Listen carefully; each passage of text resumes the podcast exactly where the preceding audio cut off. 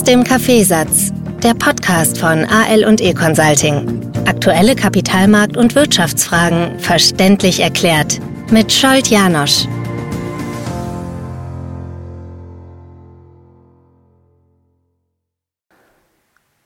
Die Reaktionen auf meine Podcast-Ausgabe mit dem Titel der Crash-Gurus hat ja die Wogen hochgehen lassen. Ich habe sehr viele Rückmeldungen bekommen, dass man das gar nicht so sehen kann und wie, wie, wie sehr kann ich garantieren, dass es nicht tatsächlich dazu kommt, dass es crasht und äh, warum ich so abfällig über, die, äh, über diese Fachleute spreche.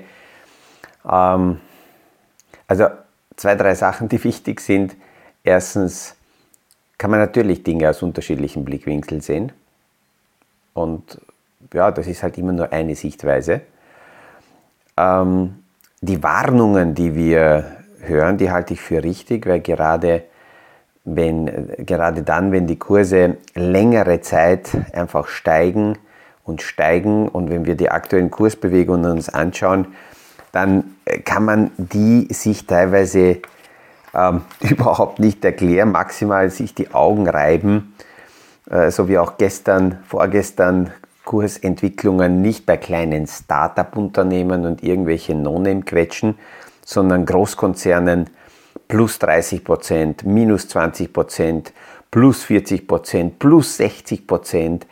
Ähm, da werden also äh, Börsenkapitalisierungswerte innerhalb von Minuten vernichtet oder, oder, oder quasi aus dem Hut gezaubert, das, das ist nicht normal. Und wenn eben ähm, Kurse eine bestimmte Zeit lang beginnen zu steigen und aktuell ist das auch so ein, ein Zeichen, dass zu viel positive Stimmung im Markt ist.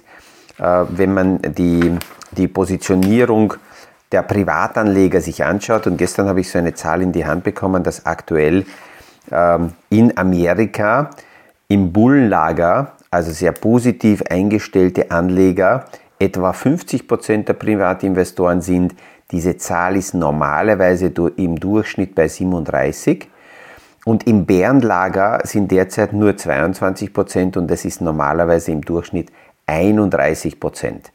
Und wenn solche Phasen auftauchen, dann saugt der Markt, äh, saugen die Kapitalanlagemärkte auch solche Personen an, die normalerweise äh, ja, äh, da nichts verloren haben, keine wirkliche Strategien, keine Ideen haben und da warnende Stimmen zu haben, das ist schon ganz gut. Aber auf der anderen Seite äh, diese, diese auf, die, auf den Tag genau Crashs zu prognostizieren und, und diese Hellseher, die, die, die haben dann zum Schluss immer eine Produktlösung oder eine Idee, was man machen kann, damit man sich damit dagegen schützt. Und da bin ich ein bisschen empfindlicher.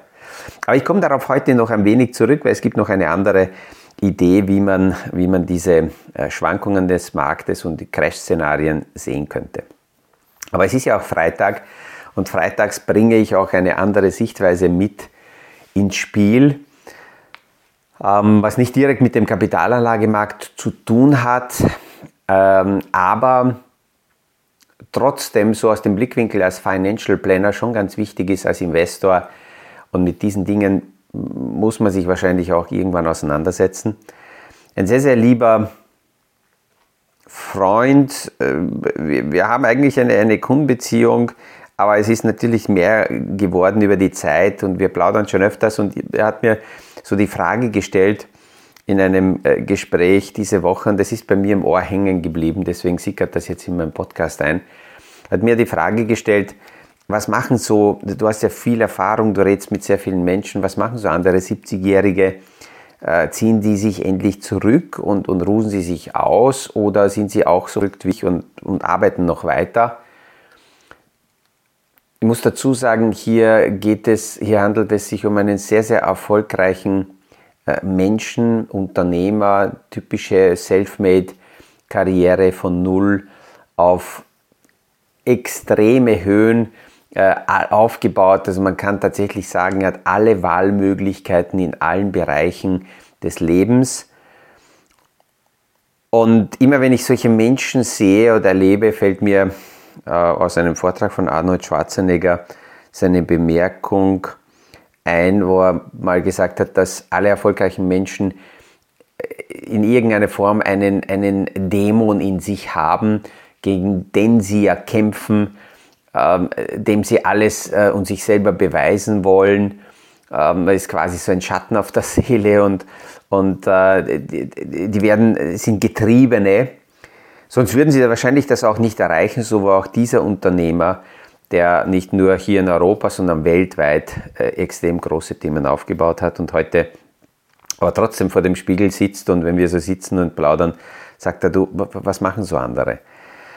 Und ich bin dann vorsichtig mit meiner Antwort, weil natürlich meine Antwort nicht nur aus der Summe der Gespräche und Erfahrungen, sondern schon aus meinem Blickwinkel auch kommt und geprägt ist durch meine, meine Prioritäten. Und ähm, einerseits ist sicherlich im Vordergrund, dass ich immer noch ein, ein, ein verliebter und glücklicher Vater bin und Ehemann. Und ähm, wenn ich so das Beste zusammenfassen kann, was ich vollbracht habe, dann sind es nicht die Unternehmen, sondern dann ist es meine Familie, äh, was am wertvollsten ist. Und äh, danach äh, auch mehrere Unternehmen, die halt aufgebaut sind und, und einige Male schon Ausstieg und, und Rückzug auch von meiner Seite. Aber was ganz wesentlich war, und das war eine Reset-Taste, meine Krebsprognosen und danach die Behandlungen. Und, und in dieser Zeit habe ich gesehen, wie, wie, wie endlich so die Verweildauer von uns hier ist und dass wir am Ende des Tages wenig mitnehmen können und diese Treibjagd auch äh, extreme Schattenseiten hat.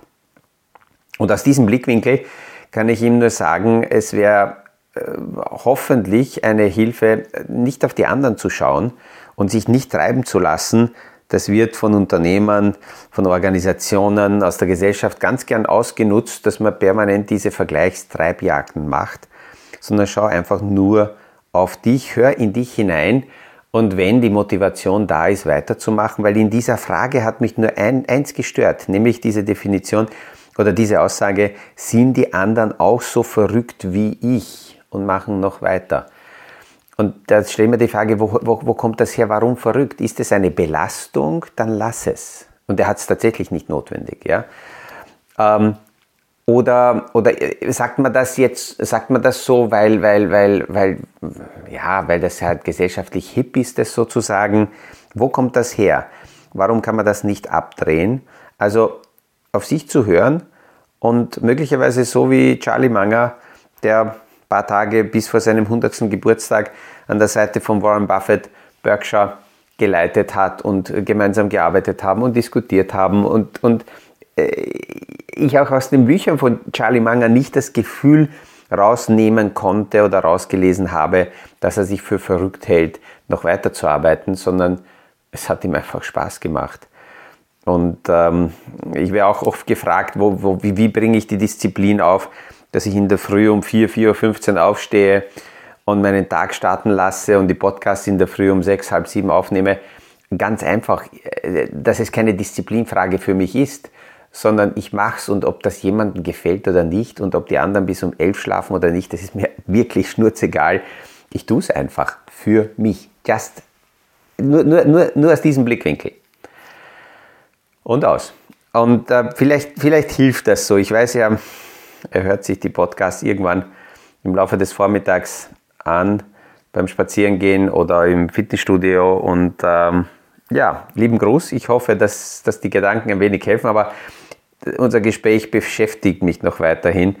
Äh, so sehr auch, dass, dass ja, die Sache jetzt in meinen Podcast hineinsickert. Ähm, aber Themenwechsel zurück zu den Crash-Gurus, äh, weil ich mich mit dieser Thematik auch äh, beschäftige, ist eine sehr coole Standardaussage mir in die Hand gefallen und äh, diese Aussage ist tatsächlich cool, wenn man es Englisch sagt. Wenn man dann Deutsch übersetzt, was das tatsächlich heißt, ist das nicht mehr so cool. Und die Aussage ähm, heißt, if you panic, panic first. Nüchtern betrachtet und klar definiert, was das heißt. Wenn, wenn schon Panikstimmung aufkommt, dann sollte ich vor der Masse, vor der Herde reagieren wenn ich dann, mich, dann beginne mit der Herde mich zu bewegen, können die Türen zu eng werden und möglicherweise komme ich dann nicht raus. Ähm, klingt alles nicht so sexy, wie, als wenn man sagt, if you panic, panic first. Ich nehme aber aus diesem Satz, aus dieser Aussage das erste Wort raus, weil da steckt schon sehr viel für mich drin, nämlich if.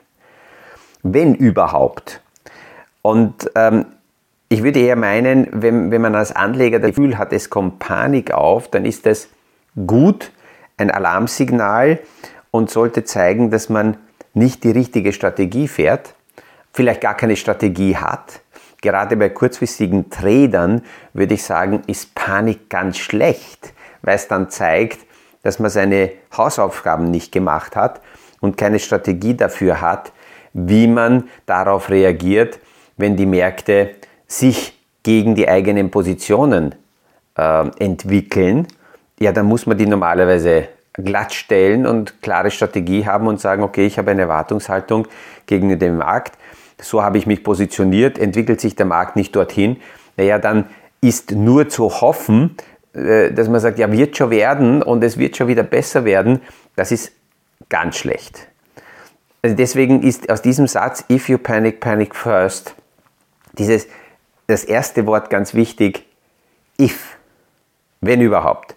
Und wenn man die Hausübungen macht oder seine Hausaufgaben macht, dann sollte man sich auch als Langzeitanleger natürlich nicht nur mit den Kursen auseinandersetzen, sondern mit der Fragestellung, wie schaut es mit dem Geschäftsmodell aus? Und sehr, sehr viele Anleger beschäftigen sich leider nicht mit den Geschäftsmodellen, sondern schauen nur auf die Kurse und sagen, ja, solange ich gewinne, ist mir das Geschäftsmodell egal.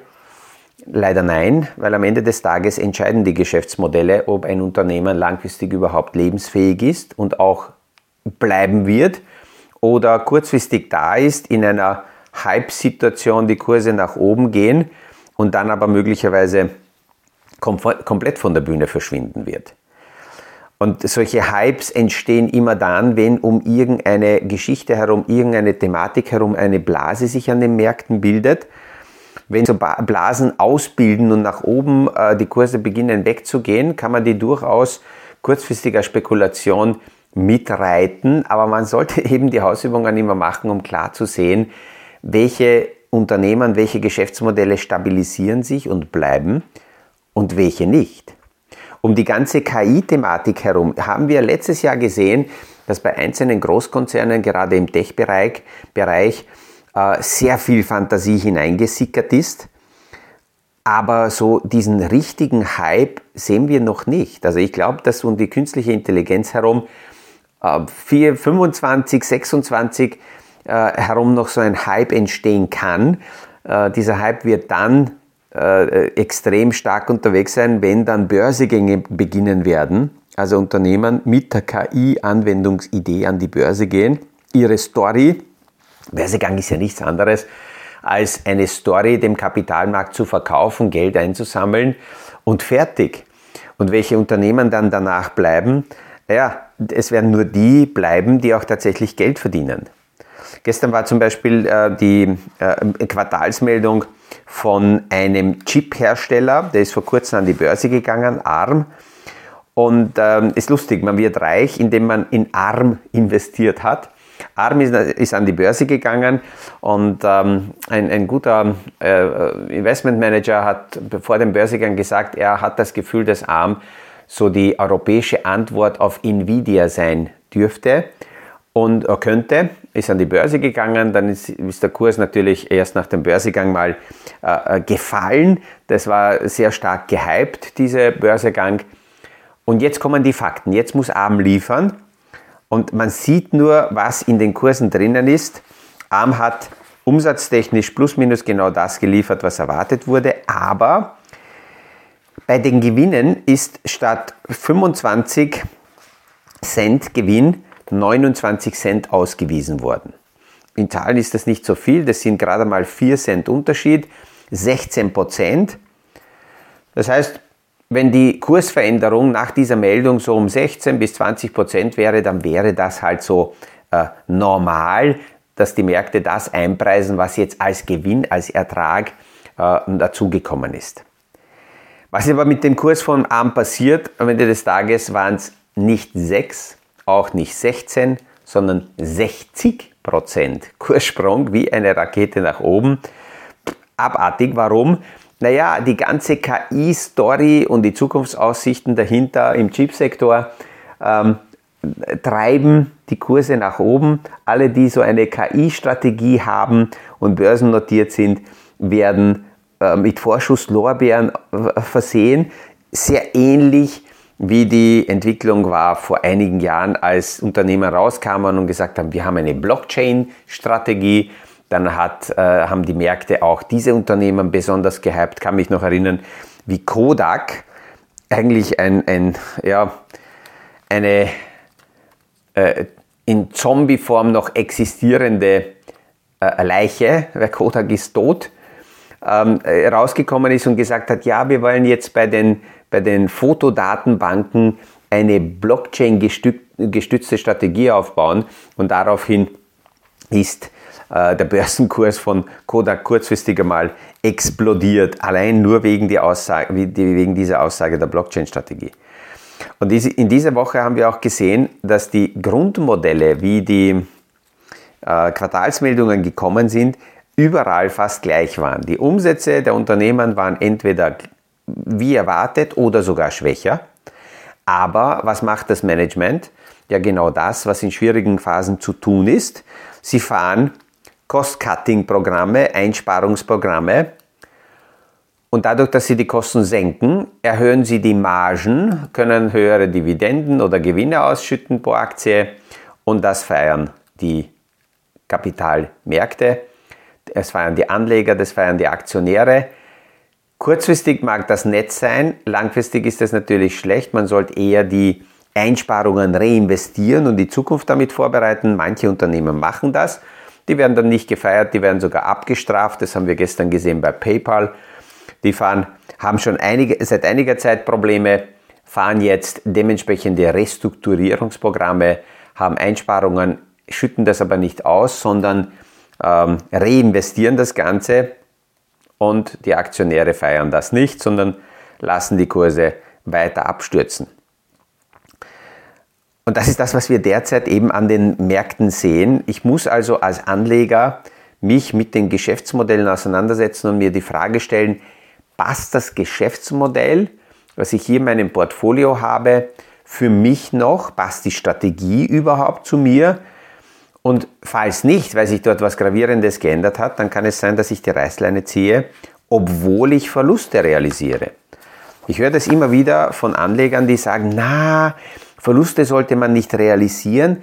Stimmt, wenn die Rahmenbedingungen sich nicht geändert haben und die Kursverluste nur deswegen entstehen, weil aktuell irgendwelche externen Schocks dazu führen, dass das grundsolide Geschäftsmodell ähm, äh, ja, kurzfristig Unsicherheiten hat, dann kann ich sogar vielleicht nachkaufen. Aber wenn sich im Geschäftsmodell gravierende Sachen verändert haben, dann muss ich das in Frage stellen. Mein, mein, mein Paradebeispiel dafür, wie sich Geschäftsmodelle ändern können und damit auch die Zukunftsaussichten radikal verändern, ist zum Beispiel die Lieblingsaktie der Deutschen, Bayer.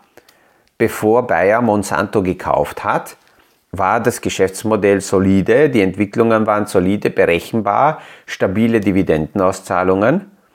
Und dann hat sich irgendwer eingebildet, man muss sich unbedingt Monsanto eintreten. Wenn wir uns anschauen, ist Bayer derzeit halb so viel wert, inklusive Monsanto, in der Börsenkapitalisierung, wie man damals für die Übernahme an Monsanto bezahlt hat. Bayer hat derzeit rund 30 Milliarden Dollar Gesamtwert. Da ist Monsanto drinnen. Und damals hat man bei der Übernahme 66 Milliarden für Monsanto bezahlt und daneben war auch noch Bayer da. Also eine saubere Wertvernichtung. Und auch da zieht das Management keine Reißleine. Da können nur die Investoren die Reißleine ziehen und äh, sollten das machen. Ein anderes Beispiel äh, wie Geschäftsmodelle sich in, in, in eine falsche Richtung verlaufen können, ähm, weil damals ein CEO sich eingebildet hat, Think Big, wir erobern die Welt und Mercedes übernimmt Chrysler. Und eine Zeit lang waren die zwei gemeinsam unterwegs, hat nicht funktioniert, aber zumindest hat da jemand die Reißleine gezogen und äh, Mercedes hat Chrysler wieder verkauft, zwar mit Verlust, hat sich aber dann davon erholen können, sonst wären sie wahrscheinlich untergegangen. Und das ist auch für, für Anleger ganz, ganz wichtig, nicht nur die Kurse anzuschauen und zu sagen, wo habe ich gekauft und ich steige nur mit Gewinn aus. Das ist pure Spekulation und sehr Spekulanten, selbst Spekulanten müssen die Hausübungen machen. Äh, sonst treten eben solche Situationen auf, wo dann Panik aufkommt. Und dann kann man nur schauen, wenn schon Panik, dann an erster Stelle, if you panic, panic first. Aber das ist gar nicht notwendig, wenn ich nämlich meine Hausübungen mache und dementsprechend die Unternehmen auch betrachte und mir anschaue, stimmt für mich das Geschäftsmodell noch, dann kann es sein, dass die Kurse kurzfristig mal nicht wirklich das wiedergeben, was im Geschäftsmodell steckt. Aber da habe ich eine ganz andere Idee dahinter und kaufe eben nicht nur, äh, kaufe eben nicht nur die Kurse, sondern den inneren Wert. Und äh, am Ende des Tages muss ich immer wieder die Frage stellen, verdient das Unternehmen Geld? Ohne Geld zu verdienen, werden die am besten gehyptesten Unternehmen auch nicht lange überleben können, weil am Ende des Tages zählt nur, wie schaut die Bilanz aus und wie schauen die Gewinne aus. Mit diesen Gedanken verabschiede ich mich ins Wochenende. Ich hoffe, dass äh, meine heutige Freitagsausgabe zuerst am Anfang mit, mit dieser esoterischen Annäherung an diese Fragestellung, was, was, was machen so die anderen, da und dort gedanklich ein wenig hilft. Und ja, wir werden nächste Woche weiterverfolgen, wie diese erratischen Kursbewegungen weitergehen, ob die weiterhin solche Sprünge machen werden. Dienstag wird sehr, sehr interessant, weil da aus Amerika wieder die aktuellen Verbraucher Preise äh, kommen, Inflationszahlen kommen und nachdem letzte Woche sehr heftige Inflationsvorindikatoren aufgetaucht sind, wird der Markt darauf noch mehr schauen, äh, wie sich das entwickelt. Und ähm, eine Woche später wird dann die Quartalsmeldungsphase wieder abgeschlossen, wenn dann die aktuelle Superstar-Aktie Nvidia auch Zahlen vorlegt und wir auch da wieder sehen werden, ähm, wie ähnlich wie gestern beim Arm, ähm, was einerseits geliefert wird und wie dann die Zukunftsaussichten sind. Mit diesen Gedanken also schönes Wochenende und ich freue mich, wenn wir uns nächste Woche wieder hören beim nächsten Podcast aus dem Kaffeesatz. Das war aus dem Kaffeesatz der Podcast von AL und E Consulting zu aktuellen Kapitalmarkt- und Wirtschaftsfragen. Verständlich erklärt mit Scholt Janosch. Aktuelle Fragen, Rückmeldungen und Anmeldungen zum nächsten Kapitalmarkt-Talk findet ihr auf unserer Homepage www.aleconsulting.at.